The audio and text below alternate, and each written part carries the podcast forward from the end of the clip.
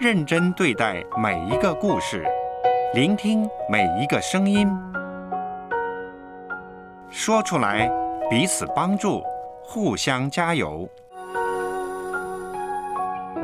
So Podcast，华人华语故事的声音。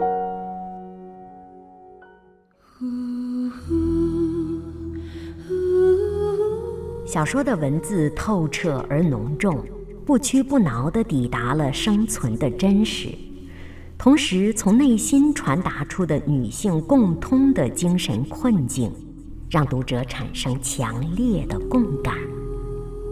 这是梁永安教授称赞小说如雪如山的话。你好吗？我是可辉。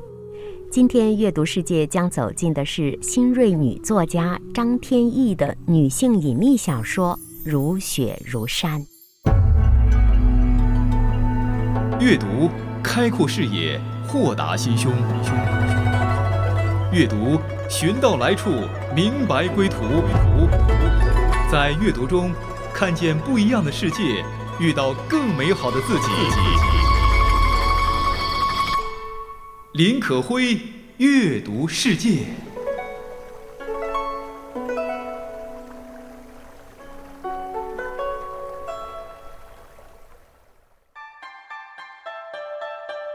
日，青年新锐女作家张天翼的首部女性现实题材小说集《如雪如山》出版了。二零二二年四月一日，由人民出版社出版。提到书名。张天翼自己说，本书原名叫《雪山》，可是后来周边人觉得不够好，他又加上两个字“如雪如山”，多了两个“女”字，两个口字，意思是女人们想要开口讲话了。这个解释很有趣儿，很接地气。如雪如山，看似诗情画意。但是内容却直逼现实。作家张天翼很巧妙地利用七篇故事，通过七个名为 Lily 的女性人物的生活断面，拼贴出了一部女性视角下的人世间。小说揭露了当代女性生存境遇的真相，从少女时期到青年到中老年时期。书中充满了对各个人生阶段女性生存现状犀利又细致的观察，重男轻女、婚姻围城、产后抑郁、失独之痛等等主题都被作者纳入了书写的视野。提到 Lily 这个名字，张天翼说，书中的女主角都叫 Lily。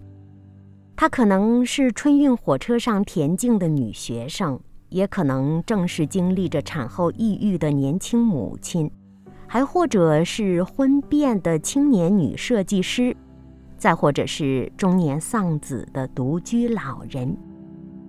以莉莉为名，作家从女性视角直面人生的残酷细节，用锋利泼辣、清醒又富有张力的笔触。写进了凡俗生活当中带着血和泪的微笑。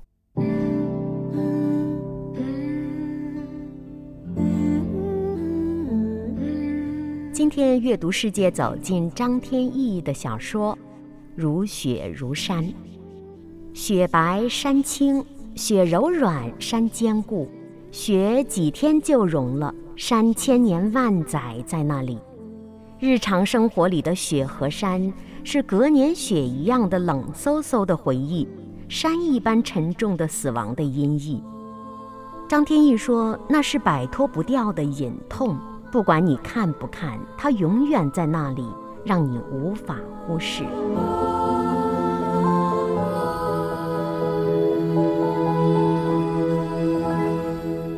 在这本书当中，作者截取了几段生活故事。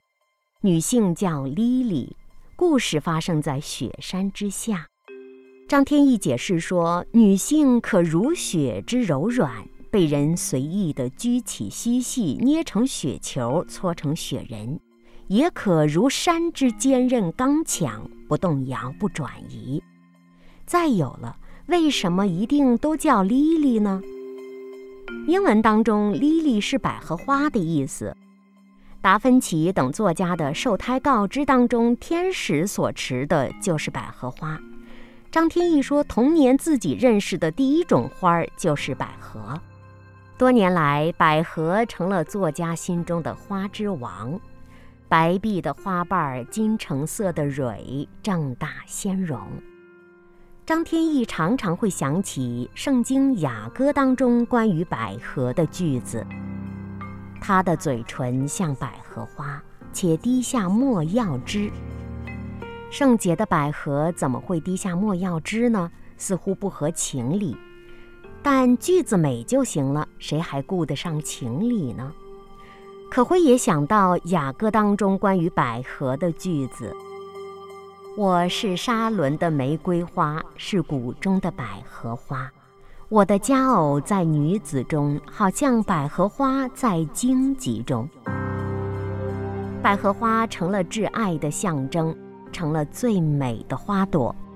Lily 也是作家张天翼喜欢的发音，似乎舌尖儿在上颚和唇齿之间点一点，两个音节就蹦出来了。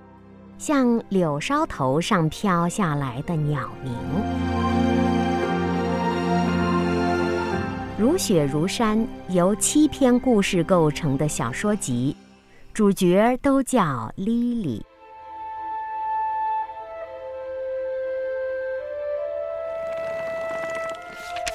地上的血，它的主题是女孩和女人们的生活。女孩叫丽丽。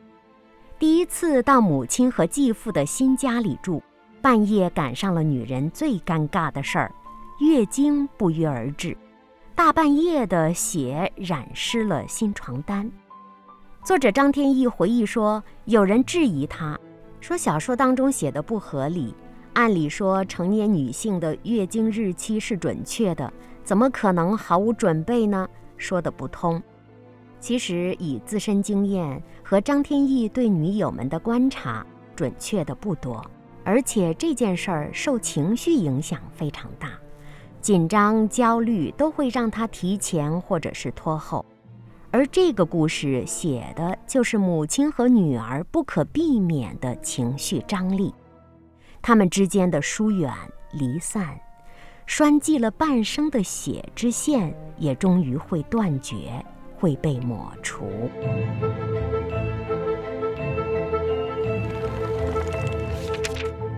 我只想坐下。这个故事讲的是重男轻女家庭之下的一个故事。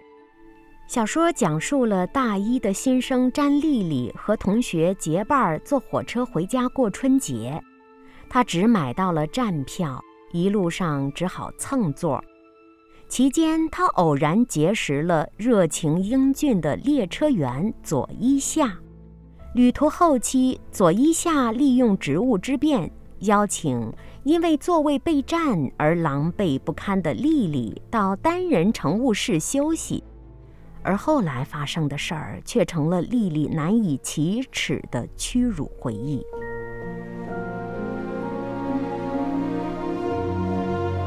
我只想坐下。这篇故事作者写的是火车上的性骚扰。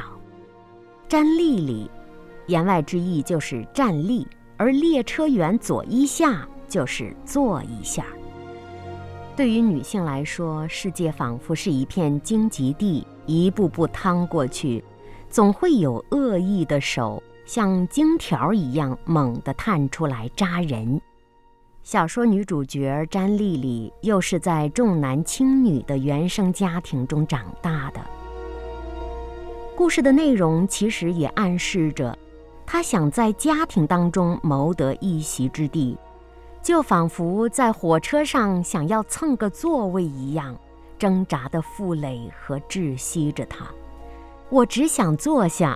这个小说的结尾不仅是对女性在日常社会所遭受到的性侵犯潜规则充满写实的隐喻，也直面了原生家庭的创伤。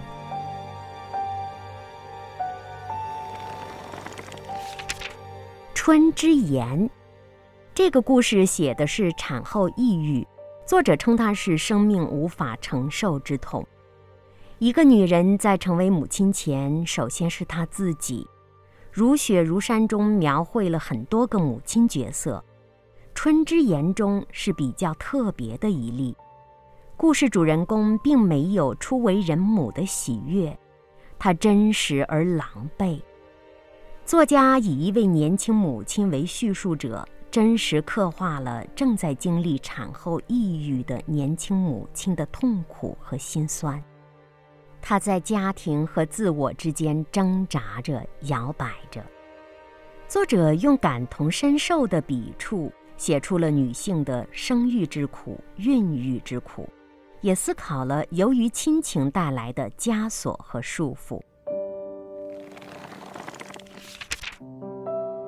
另一篇故事《雪山》，讲述了中年失独的独居妇女江丽丽的悲惨晚年。女主人公乌桐与男友到一个能看见雪山的城市参加同学婚礼，意外与旧时的邻居、不幸夭折的少年好友乌桐的母亲江丽丽重逢了。乌桐早年与吴桐的友谊。和一段伤心的往事都被重新勾起，失去了孩子的母亲江丽丽心头有挥不去的感伤，再加上她独居生活的孤独，内心里的忧伤无处遁逃。《雪山》这篇小说的失独中年妇人江丽丽不再是唯一主角，这篇张天翼写的是。人们如何带着那种过于巨大的创痛去生活的话题？承受着同一类悲剧的人无法彼此安慰。江丽丽儿子去世的时候，她和丈夫无法继续生活。她再嫁给另一个失独的父亲石树云，还是过不下去。即使同病相怜，即使是同一场爆炸里的幸存者。疼法儿也是千差万别，他们真的做不到彼此相连。江丽丽跟乌桐为他们爱过的同一个人哀悼着，一个是为着儿子，一个是为着自己的朋友。但是丽丽和乌桐之间隔着一座雪山，表面上她活得红火，化妆也是用最流行的唇色。关怀年轻的女同事，帮他们应对恶客，但他的心，就像乌桐读的书里遇难的登山家一样，早已力气耗尽，无法下山，只能够永远留在雪峰顶上。死去的儿子亡者的灰烬，永远地藏在他的记忆中，在他的心底里，有一块是彻底被撕碎的。就好像童话里的咒诅，拿在手中的美酒变成了污水，蛋糕冒出了蛆虫，梧桐手指上的无花果糖粉，在突然打开的死的滤镜里幻化成了骨灰。雪山是一个悲哀的故事，是一个让人心痛的故事。作家以《雪山》这篇小说表达了。对狮子母亲的关注，揭露了双父群体在物质和精神上遭受的重重困苦，其实也暗喻了他们对自我主体建构的丧失。不知道我们身边有没有一些独居的老人呢？他们的孤独和悲凉的晚年需要人关爱。若我们可以送出这样的关怀和帮助，真希望走进他们，用我们的爱。暖化他们心中的凉。沉默冻结愿望，眼泪暂时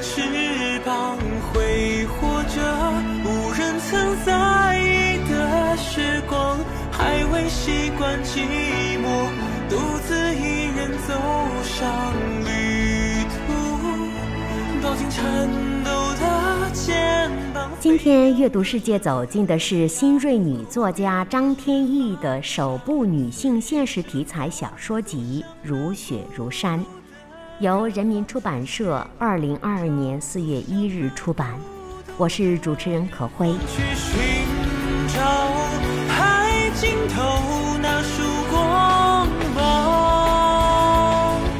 心中的信仰。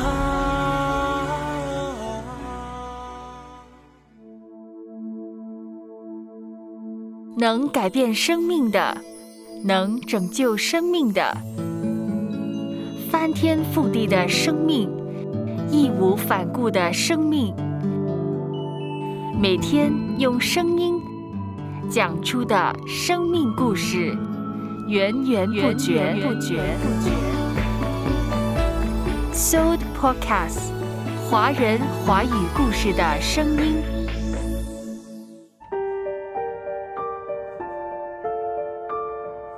如雪如山中有七篇故事，通过七个名为莉莉的女性人物生活的断面，拼贴出了一部女性视角下的人世间。作者很敏锐地发现了女性生存的境遇，也非常细腻地写出了女性生存的尴尬真相。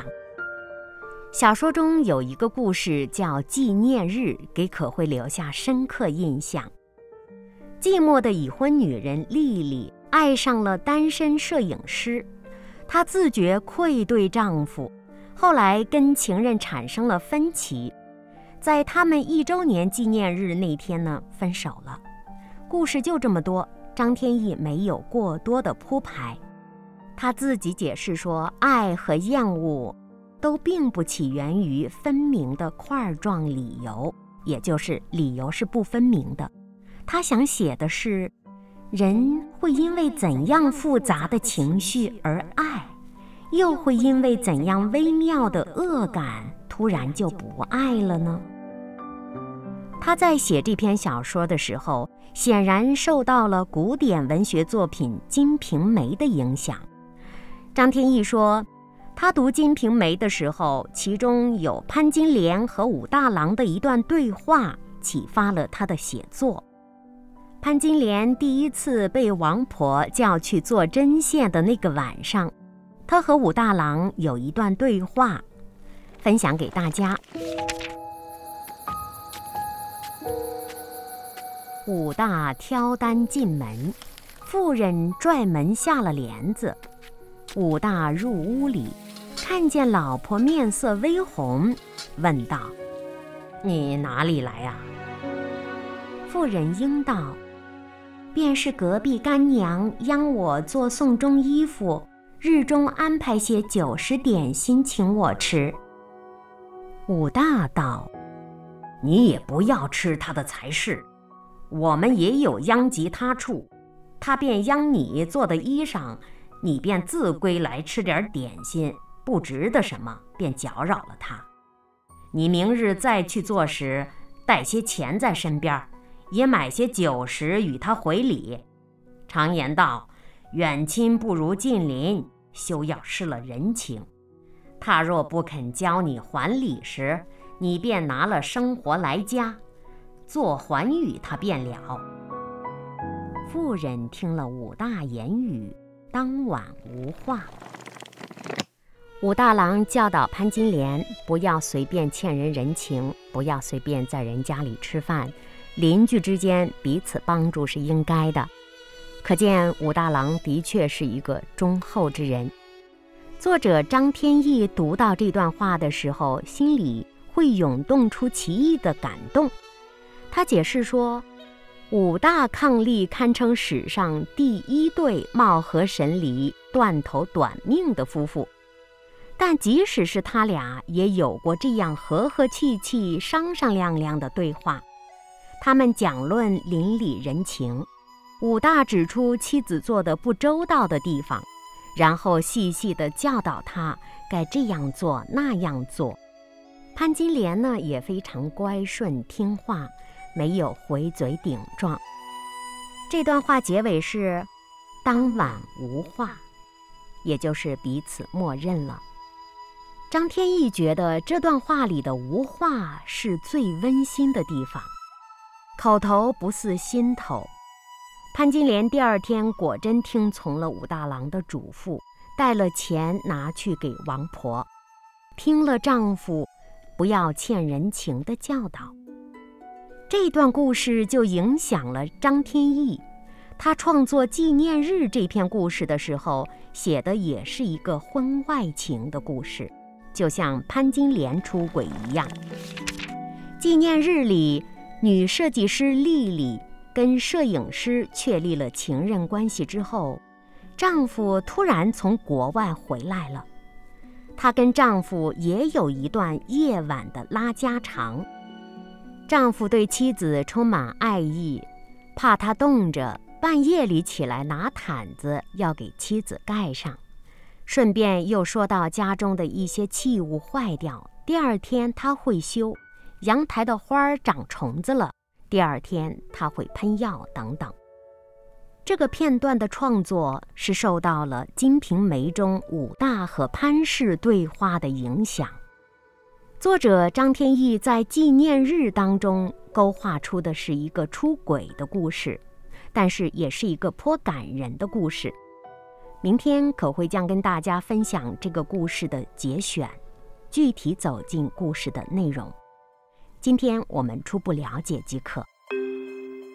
丽丽出轨的那个摄影师叫第五月，这里特别插一句话：张天翼特别给了他一个姓儿，叫第五，不是第五柳、第五峰、第五溪，而是第五月。作者说：“我偏偏要给这个心高气傲的摄影师安上一个俗气的姓儿，让读者从他的姓儿上就知道他输了，他不是第一。”而是第五。读到这个故事当中“第五月”这个名字，你真的会觉得很有趣。他不是第一，而是第五。作者对他有贬义，对婚外情也是不支持的。而相比较第五月，丈夫老王名字叫王佩枪。作者张天翼给他的这三个字是取自《诗经》，名字很美。佩玉铿锵有声，意为君子的风范。不同的名字代表着不同的意义。如雪如山的最后一个故事叫拜年。故事中，周佳丽仅仅以高师母的形象贯穿故事的始终，她也不是故事的主角儿。而是隐身于丈夫和儿子背后的一个老年妇人。小说暗示了老年女性在家庭生活当中的黯然退场，也是作者对女性人生暮年生存的真实写照。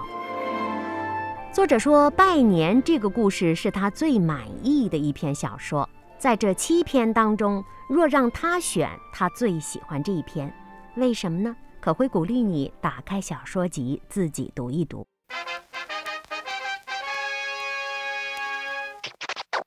So Podcast，华人华语故事的声音。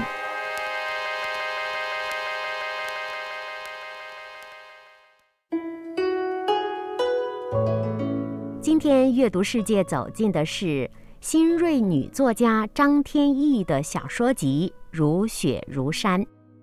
由人民出版社出版，作者选用七个故事梳理出了七位女性的人生经历，她们有一个共同的名字，叫 Lily。作者的编排是匠心独具的。这七个女性从少年时期到青年，再到中老年，是挨序出场的。第一个故事：春运火车上恬静的女学生詹丽丽，之后是经历产后抑郁的年轻母亲丽丽，再之后是经历婚外情的青年女设计师，再接下来是中年丧子的独居老人，在丈夫和妻子背后的师母。张天翼说，每个女性展示出的她的困境和无奈。都是生活当中千千万万女性的问题，这七个女性的身上也都有她自己的影子。在后记中，她说：“所有女人身上都暗藏一块相同的拼图，她们都是莉莉，也是我。”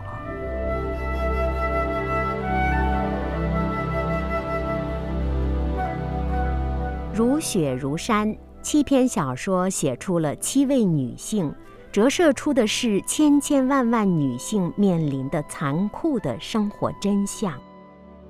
如雪如山，看似浪漫美好，但是生活却是真实惨淡的。比如产后的抑郁，比如婚姻当中的家暴，比如女性就业当中遇到的性别歧视，点点滴滴。似乎女性经历的困境和波折要比男性多得多。记得《路加福音》十二章中说：“你想百合花怎么长起来？它不劳苦也不纺线。然而我告诉你们，所罗门极荣华的时候，他所穿戴的还不如这花一朵呢。”意思是你们不要忧愁。我怎样爱百合花，也怎样爱信我、跟随我的子民。女性在遇到困难、忧愁的时候该怎么办呢？孤灯对月，还是自我徘徊？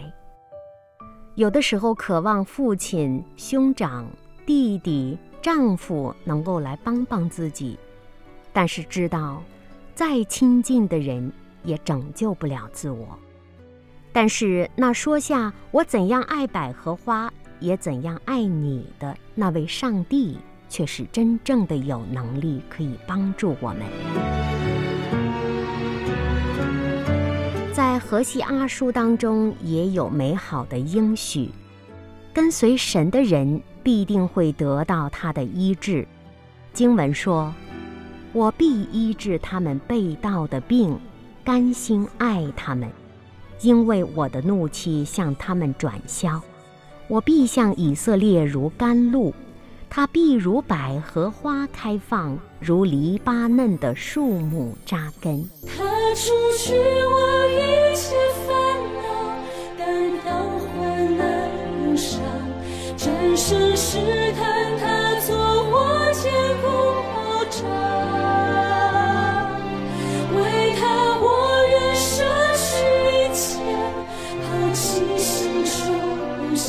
百合花一直是备受上帝祝福的花朵，Lily，百合花。张天翼在《如雪如山》中给七篇故事的女主角都定名为 Lily。作者说：“我期待某个故事的某一寸纹理、某一声低语令你有所触动，他们叫 Lily。”作者和 Lily 给你拥抱，愿我们的每个日子都如一朵百合。可会也希望。我们能够做一朵真正的备受祝福的百合。他必永远不离开我，时常陪在身旁。我必信靠耶稣，效法出榜样。他是磐石，给我力量，是软弱变刚强。心灵即刻，他赐玛拿做力量，将来升天见主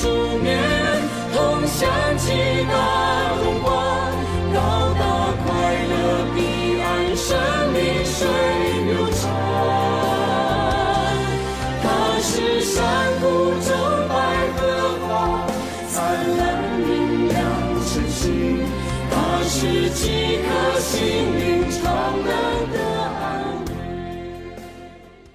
嗯哼，嗯嗯嘟嘟嘟嘟嘟嘟。嘟嘟嘟嘟嘟嘟嘟